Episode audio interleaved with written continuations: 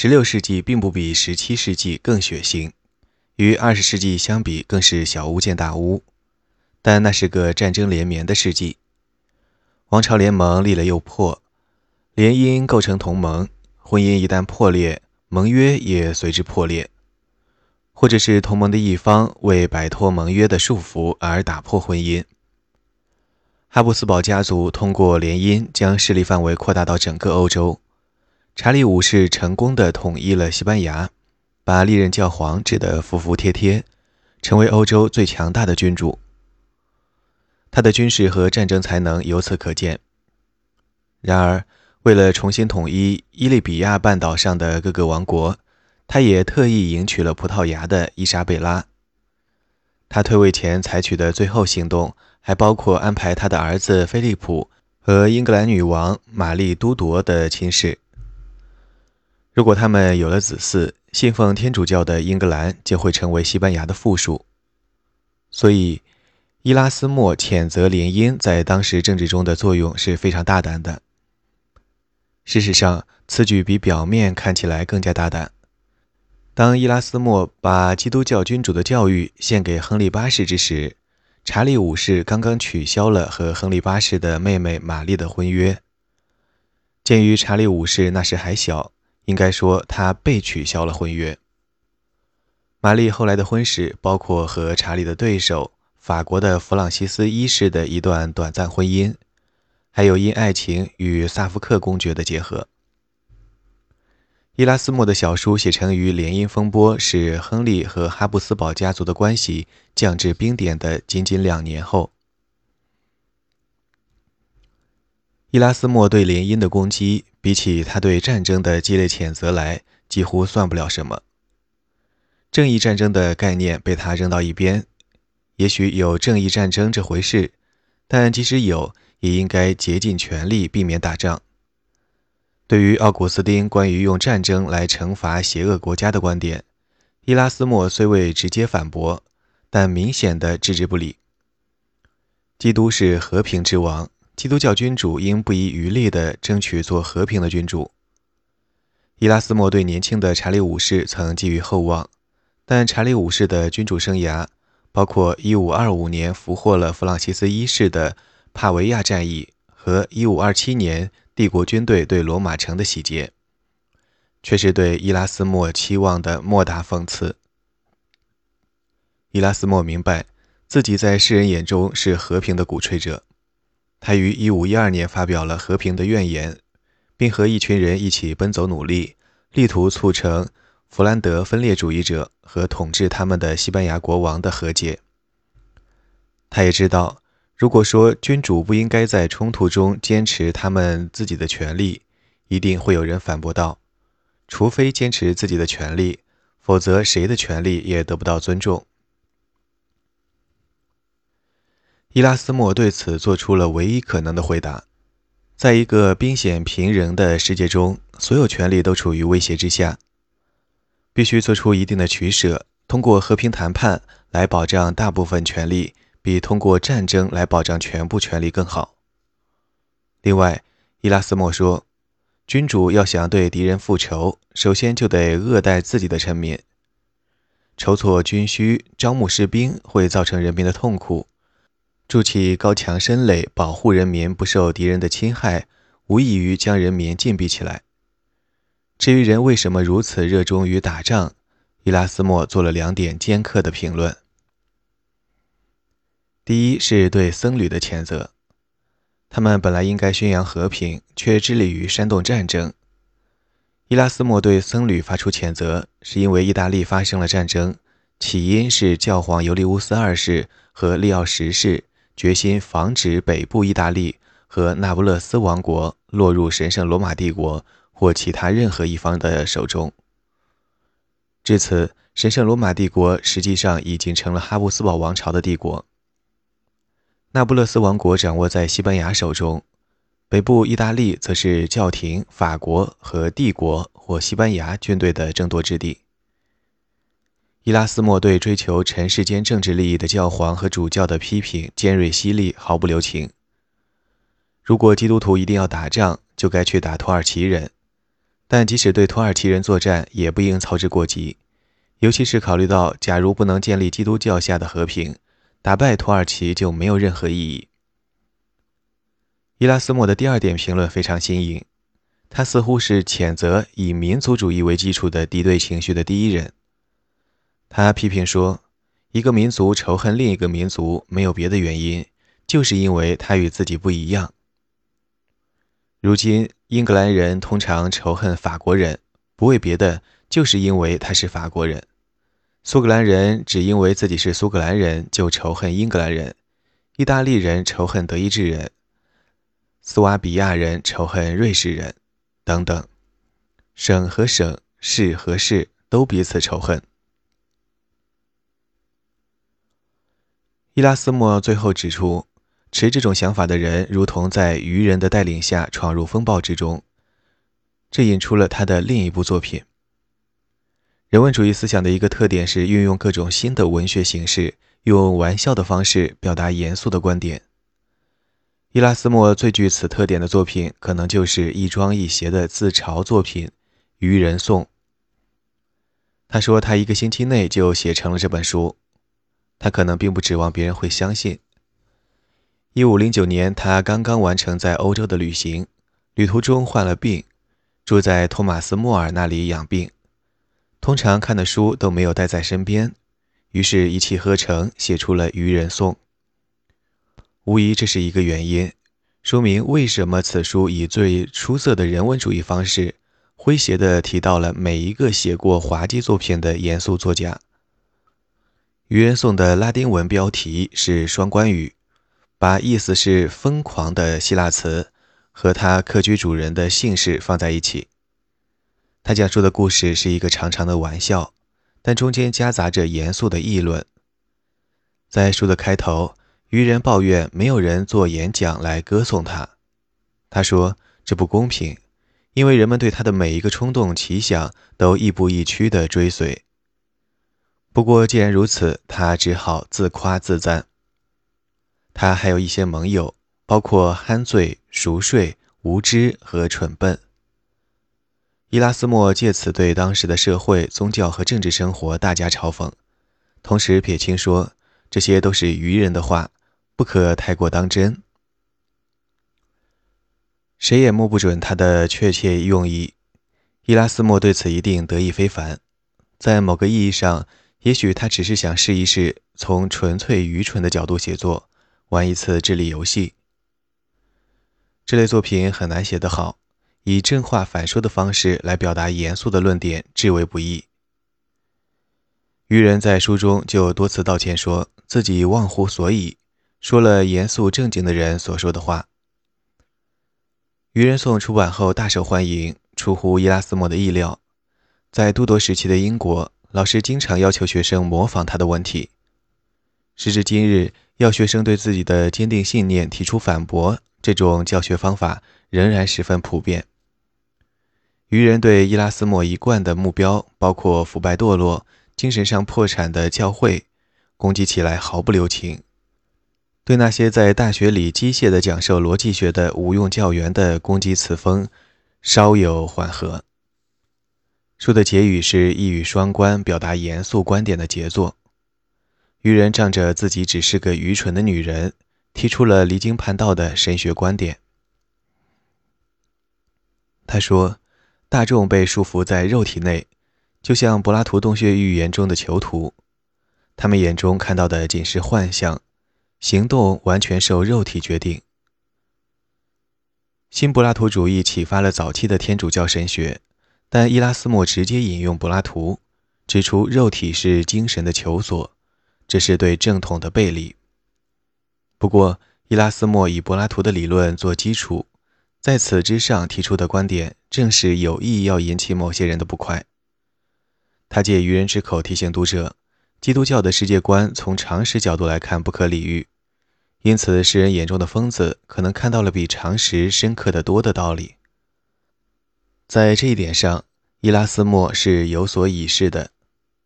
圣保罗布道时说到基督被钉上十字架的时候，就曾说过，这在希腊人看来是愚蠢的。伊拉斯谟说，基督教的神秘主义在具有普通常识的人看来是愚蠢荒唐的，这正与圣保罗的话一致。他的推论使得一些人感到不安。他的意思要么是基督教是疯子的宗教，这肯定不是他的意思；要么是基督教的真理与柏拉图阐述的真理别无二致。他很可能是这样想的，如他后来在基督教君主的教育中所说的。名虽异，实则同。如果是这样，就看不出为何还需要教会和大学。由腐败堕落、贪婪成性的人把持的教会，肯定是要不得的。伊拉斯谟从未脱离天主教教会，还就自由意志的问题与路德发生过激烈的争执，但批评者总是把他视为挑唆煽动新教和天主教改革派的人。尽管他的赞助人是绝对君主，但他表现的是纯粹的近代开明思想和风格。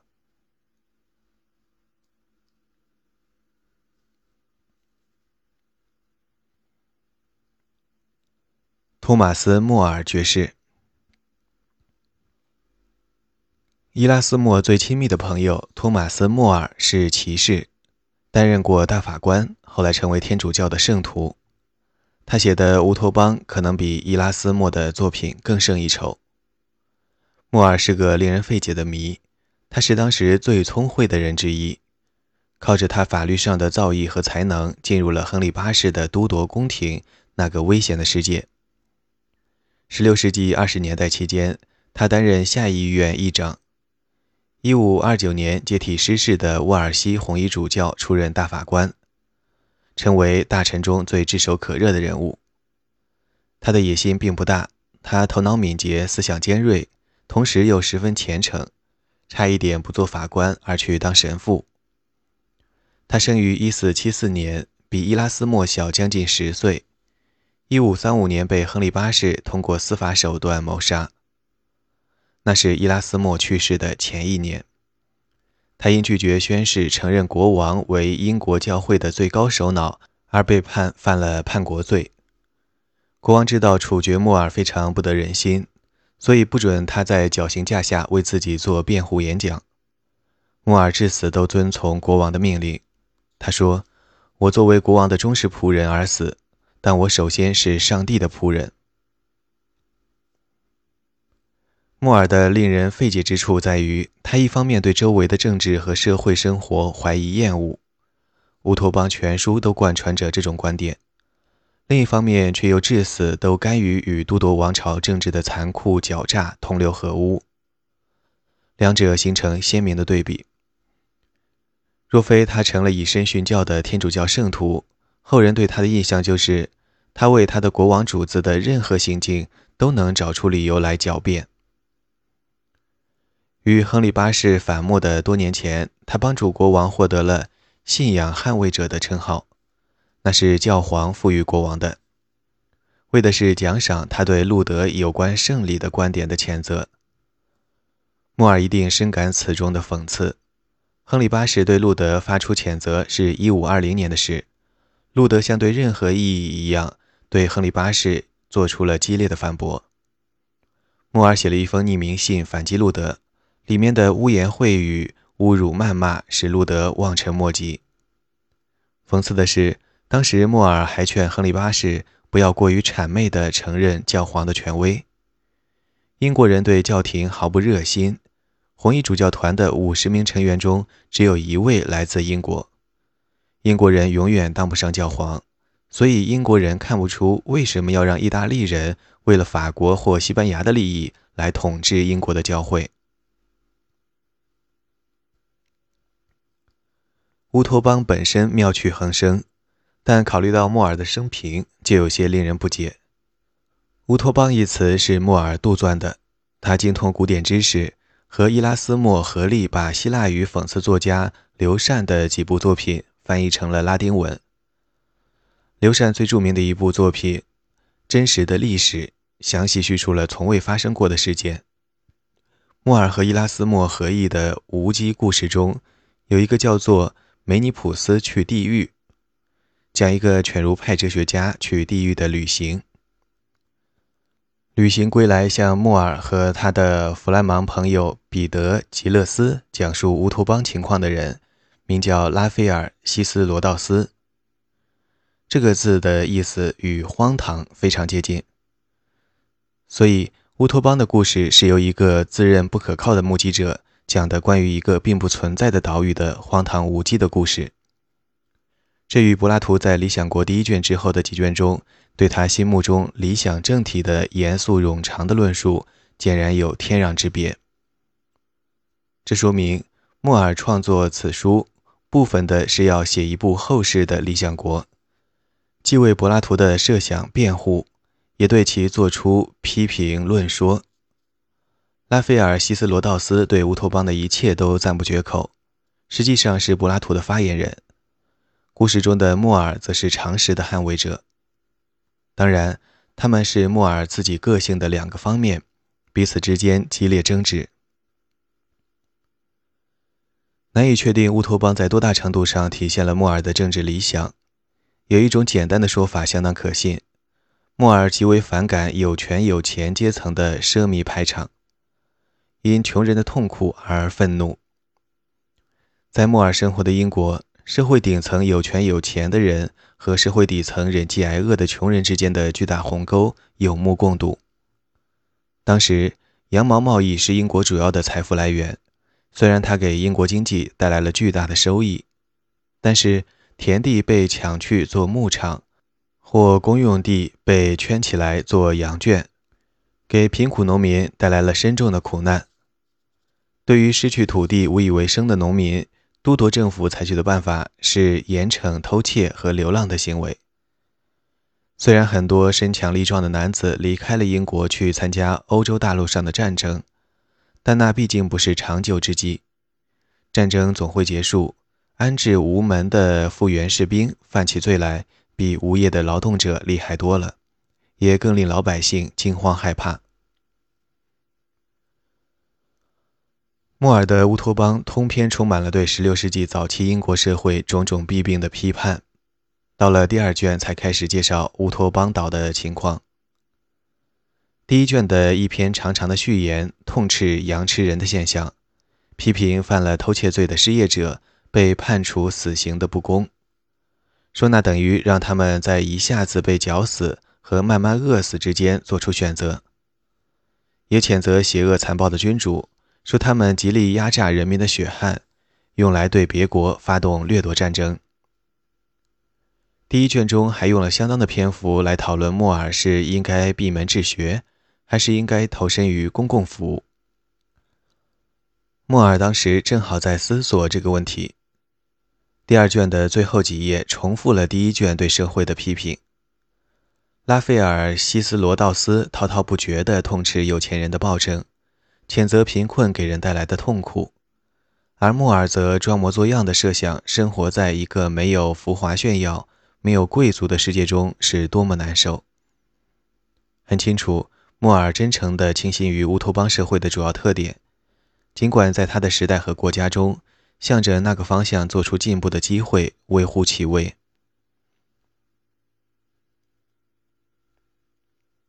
乌托邦社会的主要特点是什么呢？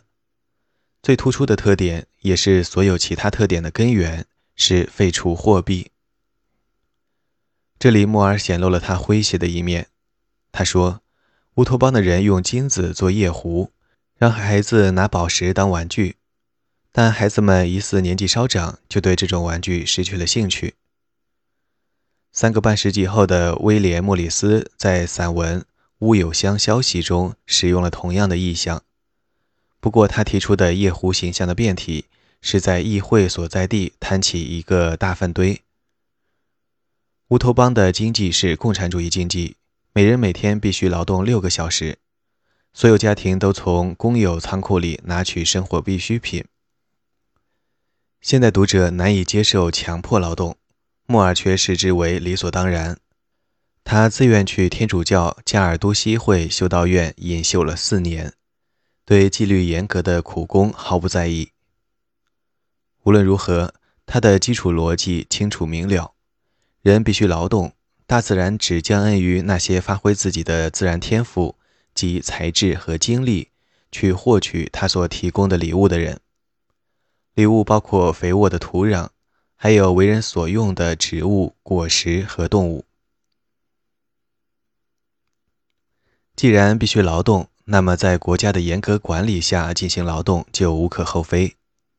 问题是，在通行的货币经济制度和变化无常的市场控制下进行劳动，所得的酬报是否比在乌托邦共产主义的制度下更多，分配的更公平、更有保障？